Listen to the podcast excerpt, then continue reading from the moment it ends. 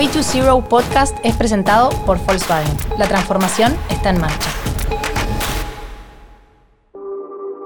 Porque yo quiero que cualquier persona pueda ponerse al servicio de algo que no sea el bienestar propio.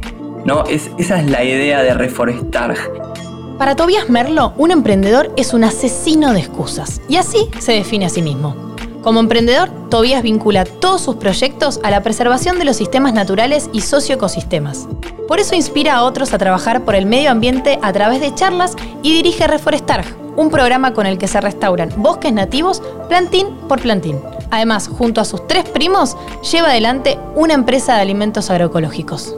Nuestra naturaleza más pura nos llama al servicio, nos llama a ir a plantar árboles, nos llama a ir a recoger basura, nos llama a ir a ayudar. ¿Qué es lo primero que tengo que hacer para cuidar el planeta?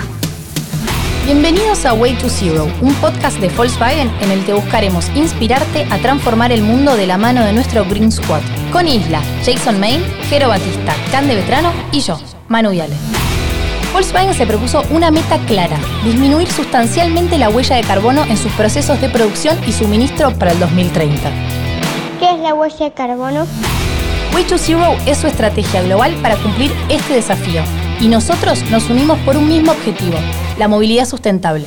Por eso, más que un podcast, estas charlas serán una cuenta regresiva al planeta que vamos a dejarles a las próximas generaciones. ¿Y qué puedo hacer por el planeta? Misión 4. Reforestación. Hola Tobías, un gusto. Mi nombre es Manu Viale. Leí un montón de vos y estoy muy ansiosa por arrancar la entrevista. ¿Todo bien? Hola Manu, qué lindo, qué lindo, qué lindo charlar, qué lindo conocernos. Así que, bueno, vamos a conversar un poquito. Nos vas a enseñar mucho, tengo entendido. Vamos a aprender mucho de vos. Vamos a aprender el uno del otro. Me encanta. A full. Bueno, quería preguntarte cómo apareció en vos eh, la inquietud de generar un cambio por el planeta. ¿Cómo es que arrancaste, em, te empezó a pecar el bichito de decir, acá tenemos que hacer algo, cómo cambiamos? Em, creo que nació cuando era muy chico. Siempre me, molestó un poco eh, las degradaciones, tanto ambientales como humanas, y siempre me incomodó mucho no hacer nada. Em, como que no, no me podía perdonar no hacer nada, ¿no? Entonces siempre de chiquito fui generando distintas estructuras donde las personas podían ir y ponerse al servicio para la transformación de X cosa, ¿no? Siempre fui así como un, como un creador de, lugares donde se podían cambiar distintas cosas. Y bueno, después de terminar el colegio, estudié ciencias ambientales porque quería entender cómo funcionaban los ecosistemas que el humano estaba degradando. Y después de estudiar ciencias ambientales, hice un viaje de cuatro meses por la Patagonia, donde fui a a buscar cómo el humano afectaba al, ambiente y cómo el ambiente afectaba al humano y cómo poder hacer esa relación más armónica. Y cuando fuiste al eh, sur a, a, ver todo eso, ¿con qué te encontraste? ¿Qué fue lo que viste que, en el sur para, creo que de ahí salió haber creado con, con tus socios Reforestar, ¿no?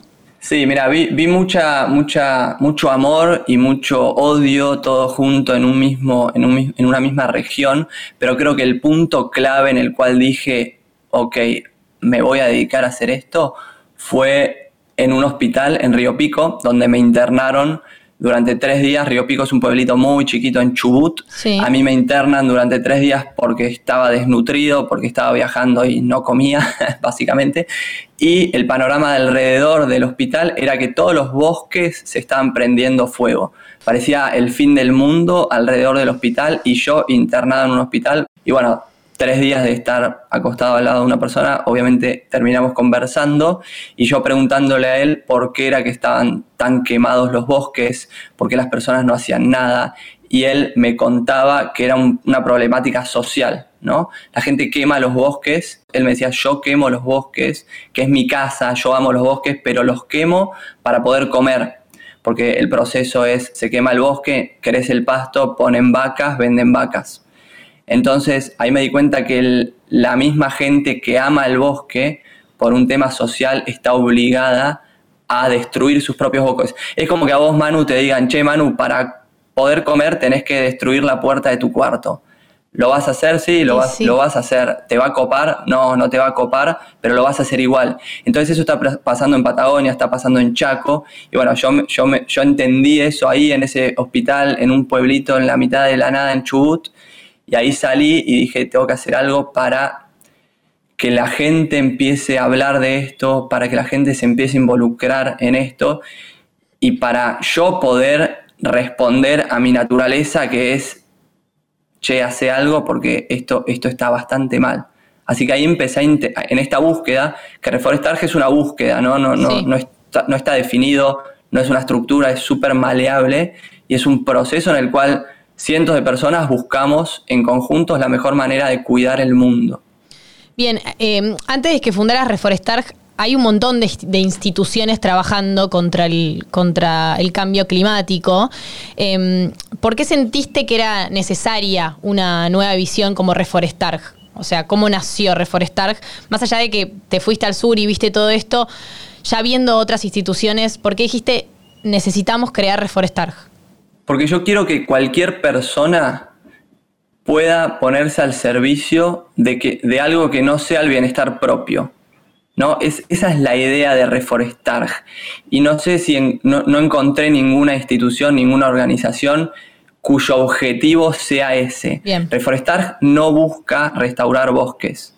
Busca que las personas se pongan al servicio. ¿Qué significa esto? Que un voluntario que quiere ir a plantar al bosque se anote y pueda ir. Que una persona que está trabajando en una computadora en su casa o en cualquier lugar puede abrir una página web y plantar un árbol. Que una empresa que tenga un presupuesto para hacer cosas ambientales pueda plantar árboles. Que un técnico que sepa de, bosques pueda poner su conocimiento al servicio de algo que se lleve a cabo. En Argentina hay muchos investigadores que investigan, investigan, hay pilas de papers de cómo restaurar los bosques, mm. pero hay muy pocas pilas de proyectos que lleven ese conocimiento a cabo. Entonces, reforestar es una comunidad que busca que todas esas instituciones, personas, empresas, etcétera, se, pongan, se puedan poner al servicio del bosque. Bien. ¿no? Por eso, por eso querer reforestar. Bien. ¿Cómo es el, cómo es el trabajo, digo, que, que, se hace después de, después de que se incendia un. O sea, después de un incendio forestal? ¿Cuánto tiempo se tiene que esperar para poder... Eh, mira, yo tengo una palabra muy el año pasado fui a reforestar con, una organización. Me pareció lo más mágico que viví en años. Lo volvería a hacer, se lo recomiendo a todo el mundo. Em, es muy fuerte también meterse en un, en un bosque eh, muerto. Y, lo que a mí me quedó mucho fue que nosotros le estábamos inyectando vida a la tierra. ¿Cómo, ¿Cómo es el proceso de después de que se incendia un bosque? hay que dejar pasar cuántos años para que, para que la ceniza o la tierra se establezca. ¿Cómo es eso? Depende mucho de, la zona donde se generó el incendio, depende de la humedad, depende de la, orientación de la ladera, ¿no? Si mira al norte, si mira al sur, etc. Entonces, decirte un periodo de tiempo sería raro porque depende mucho del tiempo, pero ponele dos años, puedes arrancar. Eh, y el proceso es, bueno, se, prende, vos tenés que hacer un análisis de cuáles son las zonas prioritarias a restaurar, porque vos no podés plantar árboles en todos los lugares. Necesitas buscar puntos claves donde plantar árboles, que después esos árboles van a crecer, van a tirar semillas hacia hacia poner el ladera abajo o hacia donde va el viento y naturalmente esos árboles van a restaurar el lugar. Entonces tenés que elegir esos puntos claves haciendo un estudio claro, es todo un antes de ir a plantar. Sí. Mientras tanto, generás los plantines en el vivero, que tardan entre uno y dos años en, desde que sembrás la semilla hasta que los puedes llevar a la montaña a plantar. Entonces también generás todo ese proceso, ¿no? Que, que mucha, mucha gente es como, che, quiero ir a plantar árboles, plantémoslos ya y es, no es ya, es todo un proceso, ¿no? Que tenés que cosechar la semilla en febrero, plantarla en agosto, esperar un año y medio para poder llevar ese plantín que plantaste en agosto a la montaña después de un año y medio. Entonces es todo toda una, orquesta para poder restaurar un sitio incendiado. Totalmente. ¿Vos crees, ves un cambio de, de, la generación, digo, de la gente de un tiempo atrás eh, de buscar voluntarios para ir a, reforestar al día de hoy, en el 2021 te hablo porque fue el año pasado, pero ¿ves como que hoy hay más voluntarios, más gente eh, dedicada a dejar su trabajo de la zona de confort e ir a inyectar vida, como digo yo? Mira, nosotros tenemos una lista de espera de 12 años y medio. ¿Cómo? O sea que hay voluntarios listos para ir a plantar. Así que la respuesta es sí. La gente, la gente por lo decía Gandhi, ¿no? La gente, a la gente le nace amar. Nosotros estamos, estamos creados para amar. Después se fue construyendo un sistema que nos enseñó a destruir y a odiar. Pero eso va en contra de nuestra naturaleza, mm. ¿no? Nuestra naturaleza más pura nos llama al servicio, nos llama a ir a plantar árboles, nos llama a ir a recoger basura, nos llama a ir a ayudar. Muchas veces nos cuesta hacer esto porque no hay estructuras que organicen y que den una respuesta a este llamado del amor, ¿no? Que todos tenemos. Hay muchas más estructuras que nos invitan a destruir. Necesitamos crear el nuevo sistema que responda hasta a este llamado que está. Y como te digo, tenemos una lista de espera de 12 años y medio o sea que hay muchísimos, miles y miles de voluntarios que están anotados en la página de Reforestar para ir a plantar. ¿Por qué tienen una lista de 12 años y medio? O sea, ¿por qué, por qué es que, es tanta la, lista y, esos voluntarios no, no, no sé, no, entiendo que por ahí hay un límite de voluntarios por reforestación? Claro, nosotros llevamos 100 personas, más o menos, cada vez que vamos a plantar. ¿No? Y plantamos 5.000, entre 5.000 y 8.000 árboles durante tres días con esas 100 personas. Organizar todos esos campamentos que son en la mitad de la nada requiere una logística, ¿no? Yo no puedo llevar las miles de personas que hay inscriptas hoy. Y eso es una falla de reforestar, ¿no? Estamos, estamos intentando crear más plantaciones para que esa gente pueda efectivamente ponerse al servicio y no tenga que esperar 12 años para ir a plantar. Pero para eso necesitamos construir más viveros, para que haya más árboles, para que más gente pueda ir a plantar. Y para eso necesitamos recaudar más fondos para construir más viveros, para que más gente pueda ir a plantar. Entonces es todo un proceso que requiere un crecimiento organizado y, bien planificado. ¿no? Nosotros este año vamos a plantar 50.000 árboles. Eso te quería preguntar. Esos son tienen como objetivo para este año plantar 50.000 árboles. ¿Cómo planean lograrlo? Con voluntarios, con, contratando, nosotros también tenemos un programa de eh, desarrollo de economías regionales, ¿no? Entonces contratamos personas de los pueblos rurales cercanos al sitio incendiado para que ellos sean los que planten los árboles y después los cuiden. Entonces tenemos pensado contratar personas y hacer voluntariados para poder plantar esos 50.000 árboles en 2022 y ya tenemos creciendo en el vivero 100.000 árboles para 2023. Entonces eso nos va a dar la capacidad de llevar mínimo 1.500 voluntarios. En 2024 la idea es plantar 200.000 árboles. Eso nos va a dar la posibilidad de llevar otros 1.000 voluntarios. Entonces vamos a ir creciendo de a poco. ¿no? Porque también si crecemos muy rápido nos vamos a quemar nosotros nuestra energía y, va, a terminar siendo peor. Perfecto. Dijiste que todas las personas pueden ser parte de la construcción de un mundo más cuidado. ¿Cómo puedo ponerle yo o cualquier persona eh, ser parte de esta acción? Tenés varias, varias maneras y me parece que, que lo más eficiente a escala planetaria es que hagas lo que tus sentimientos te piden que hagas para cuidar el mundo, ¿no? Tenés muchas maneras de, involucrarte con, el cuidado. Puede ser donando un árbol en la página de Reforestar, puede ser yendo a juntar basura al río con otra organización, puede ser invirtiendo tu dinero en empresas o emprendimientos que produzcan productos que cuidan, ¿no? Me parece que esa es, la, es la mejor forma de activismo. Te doy un ejemplo para, que, para que se entienda. Yo no consumo nada que tenga aceite de palma porque la producción de aceite de palma genera, es la principal causa de deforestación a nivel mundial. ¿Qué significa esto? La, la palma es como una, como una palmera que genera un fruto que produce un aceite muy barato, ¿no? Sí. Y para producir esa palmera hay que talar las selvas en todos los trópicos para poder plantar la palma, que después se hace aceite y que después con eso se hacen papas fritas, palitos, alfajores, galletitas.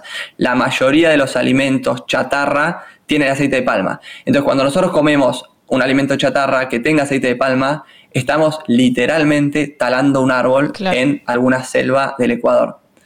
Entonces, podemos ser parte de la construcción de un mundo más cuidado involucrándonos, entendiendo esto y una vez que lo entendemos, dejando de consumir esto, ¿no? Y dejan, por, ejemplo, yo hago eso, pero no soy vegetariano.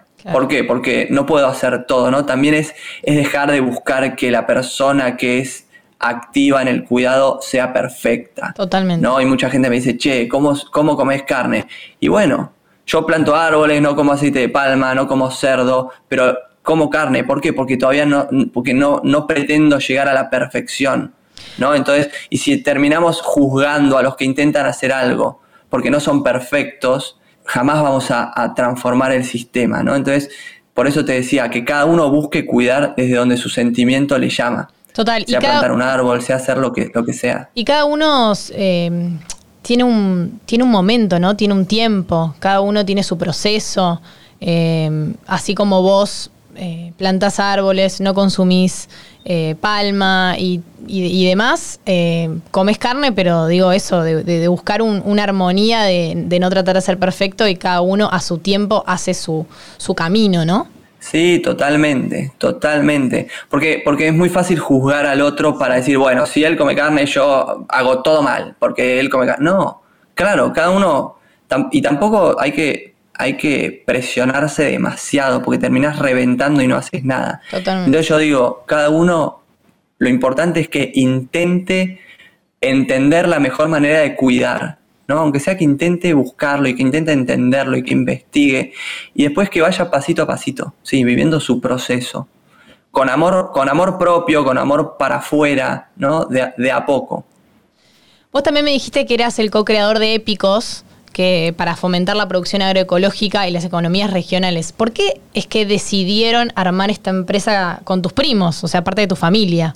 Sí, porque en esta búsqueda del cuidado, ¿no? nos encontramos consumiendo muchos alimentos que en su cadena de producción estaban o deforestando o contaminando un pueblo con agroquímicos o erosionando los suelos del país y del mundo y, nos encontramos siendo parte de ese proceso, ¿no? Simplemente consumiendo.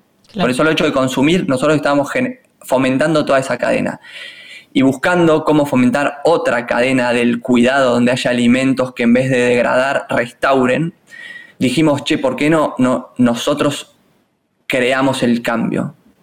¿No? ¿Por qué no cambiamos las reglas nosotros? Porque no hay demasiado, hay algunos, pero no, hay no es demasiado fácil consumir cosas que estén cuidando el mundo. Entonces, como no lo encontramos en el mercado, dijimos vamos a hacerlo. Y ahí armamos toda una cadena de cuidado desde el campo, desde que sembras la semilla hasta la góndola. Nosotros somos agricultores, sembramos, cosechamos, también somos industrializadores, industrializamos, envasamos y vendemos distintos alimentos agroecológicos en la góndola. El propósito de Épicos es que las personas puedan cuidar al mundo a través de sus compras. ¿no? Y esto, esto busca la lógica de que necesitamos, necesitamos que todo el mundo pueda cuidar al mundo, ¿no? El que quiere involucrarse poco o el que quiere involucrarse mucho. Necesitamos que el mundo se mantenga más o menos como está, pero que a la gente que, por ejemplo, trabaja en una oficina en Buenos Aires, le sea fácil cuidar al mundo. Entonces, la mejor manera de hacer eso es invitándolo a invertir su dinero en emprendimientos que estén cuidando al mundo. O sea, el que, el que compra algo que cuida al mundo, está él cuidando al mundo, porque el emprendimiento que cuida al mundo no podría existir sin la persona que le da su dinero. ¿no? Entonces, esto, esto lo habla mucho Joan Melé eh, en, la, en la banca ética, ¿no? que es la mejor manera de cambiar el mundo es invirtiendo el dinero en proyectos que lo estén haciendo. Totalmente. Con Reforestar ya llevan plantados más de 40.000 árboles nativos, ¿no? Tienen 300 voluntarios y reciben aportes de empresas y personas. ¿Cómo fue la experiencia con Volkswagen? Eh, eh, bueno, Volkswagen está arrancando su proceso de construcción del bosque Volkswagen, que es una, una metodología en la cual las empresas pueden año a año ir agrandando sus bosques, ¿no? Por ejemplo, Volkswagen el primer año plantó 5.000 árboles y ahí empezamos a construir el bosque Volkswagen, que la idea es ir agrandándolo año a año y que las empresas que participan y que son socias de Reforestar puedan tener sus bosques. ¿Qué significa esto? Que tienen sus árboles plantados, georreferenciados, con un punto en el mapa y que ese mapa de su bosque se puede ir agrandando año a año. Así que es una experiencia súper didáctica, súper visual, ¿no? donde la empresa puede ver cómo, gracias a su trabajo y a su aporte, el bosque está creciendo y el bosque tiene su nombre. Así que es muy lindo eso. Y después, la verdad, Volkswagen eh, nos apoya desde el día uno con el préstamo de camionetas. Yo me acuerdo cuando arranqué no tenía nada, no tenía ni plata, ni contactos, ni árboles, ni conocimientos, no tenía absolutamente nada y vi un mail en una revista de Volkswagen y les escribí, le dije, che, quiero ir a plantar árboles a la Patagonia, me prestan una camioneta y el, bueno, ahí tuvimos una reunión y desde el día uno que nos prestan camionetas, ahora nos prestan como 15 camionetas por año eh, y eso nos, es una gran ayuda, la verdad, para llevar los árboles, llevar los voluntarios, movernos por la montaña, así que la verdad, muy, muy, muy bueno lo que hacen. Tobías nos explicó detalladamente la labor que hace Reforestar para recuperar los bosques nativos que fueron devastados. Y para apoyar el trabajo de la organización, Volkswagen donó 5.000 árboles que representan a cada uno de los colaboradores de las plantas. Buenas noticias, así se creó el primer bosque Volkswagen y se logrará restaurar zonas devastadas por el fuego en Chubut y en Córdoba. Y para hacer más sencillo el trabajo de los voluntarios de Reforestar, Volkswagen también puso a su disposición parte de su flota de camionetas Amarok. Si vos también querés apoyar la tarea de Reforestar para restaurar nuestros bosques nativos, podés hacerlo a través de donaciones o de voluntariado. Para más información, consulta en www.reforestar.org.ar. Y para saber más acerca de la campaña de Volkswagen junto a Reforestar, ingresa en www.volkswagen.com.ar. Bueno, Tobías, ya te pregunté de todo por hoy, pero esto no termina acá. Cuando arrancamos este episodio nos preguntábamos cómo será el planeta que les dejaremos a las próximas generaciones. Y si ahora las preguntas te las hacen las niñas y los niños, qué desafío, ¿eh? A ver. ¿Qué pasaría si todos los humanos plantamos un árbol? Qué linda pregunta. Mira, si todos los humanos plantamos un árbol, pensá que somos 6 mil millones de humanos. Esto sería un bosque gigante, un bosque gigante. Así que el mundo definitivamente sería un lugar mucho más lindo si todos los humanos nos unimos y hacemos algo en conjunto como crear un bosque de 6 mil millones de árboles. ¿Qué hace falta para que crezca un árbol? Bueno, para que crezca un árbol, primero hace falta que alguien vaya a un árbol grande, que coseche una semilla, después que siembre esa semillita en un vivero, después hace falta paciencia, hay que esperar dos años para que esa semillita se convierta en un arbolito chiquito. Y después hace falta una persona que tenga ganas de ir a plantar ese árbol a algún lugar, a la plaza, a la montaña, a un jardín. Y después de que esa persona vaya a plantar ese árbol a algún lugar, hace falta que alguien riegue y cuide a ese árbol. Puede ser una persona, y que todos los días vaya y le dé un poquito de agua, o puede ser la naturaleza y que cada tanto le regale un poquito de agua de lluvia. Así que todo eso hace falta para que crezca un árbol. ¿Se puede plantar cualquier árbol en cualquier lado y eso es bueno? Qué buena pregunta. Se puede plantar un árbol en cualquier lado, sí, pero hay árboles que están diseñados por la gran maestra que es la naturaleza para crecer en algún lugar. Por ejemplo, te voy a, te voy a dar un ejemplo. Si vos plantás un árbol de Estados Unidos, por ejemplo, un pino, en Argentina, en, por ejemplo, la Patagonia, eso no es bueno. ¿Por qué? Porque ese pino está adaptado para crecer en Estados Unidos y para que las mariposas de Estados Unidos coman de sus flores, para que los animales de Estados Unidos hagan nidos en sus ramas, por ejemplo. Pero si vos traes ese árbol a la Argentina, de repente las mariposas de Argentina no pueden comer de sus flores, los pájaros no pueden anidar en sus ramas porque no están diseñados los animales de Argentina para vivir en árboles de Estados Unidos. Entonces, cuando vos traes un árbol de otro lugar, generás una complicación ambiental. Entonces, es muy importante saber qué árbol se planta en qué lugar. Se llaman árboles nativos los que hay que plantar. Árboles que son nativos del lugar donde plantas. Por ejemplo, si vos vivís en Buenos Aires, puedes investigar y, ver cuáles árboles son nativos. Entonces plantar eso, así las mariposas de Buenos Aires pueden comer sus flores, los pajaritos de Buenos Aires pueden anidar ahí y generar algo bueno con la plantación de ese árbol. ¿Qué son las especies invasoras? ¿Son como extraterrestres? Son como extraterrestres. ¡Qué crack! Uh, chabón, nunca pensé tanto en mi vida. A ver, extraterrestres. Las especies invasoras son especies, por ejemplo, un árbol que alguien trajo de otro lugar del mundo, por ejemplo, de Francia a Argentina, y son especies que pueden crecer mucho más rápido que las especies de Argentina por ejemplo, ¿no? Entonces, como crecen muy rápido, crecen muy rápido, crecen muy rápido, no le dejan lugar a las especies nativas. Nosotros tenemos las especies nativas y las exóticas. Y las exóticas pueden ser invasoras y crecen tan rápido que terminan desplazando a las especies nativas.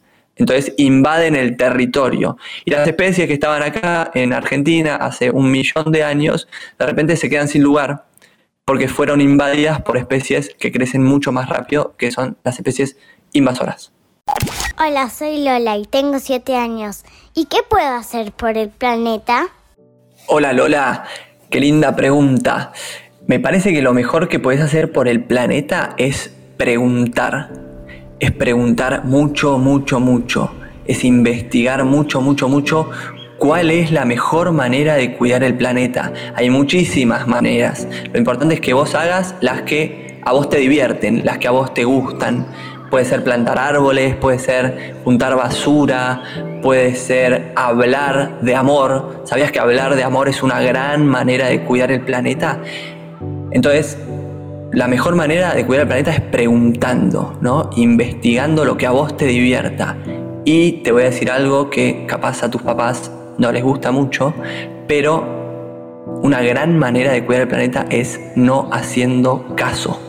Cuando vos encuentres esa manera que te apasione de cuidar el planeta y cuando la gente te diga que no lo hagas, porque por ejemplo es muy difícil, porque plantar árboles es muy difícil, pero cuando la gente te diga que no lo hagas y si a vos te divierte hacerlo, no hagas caso, hacelo igual.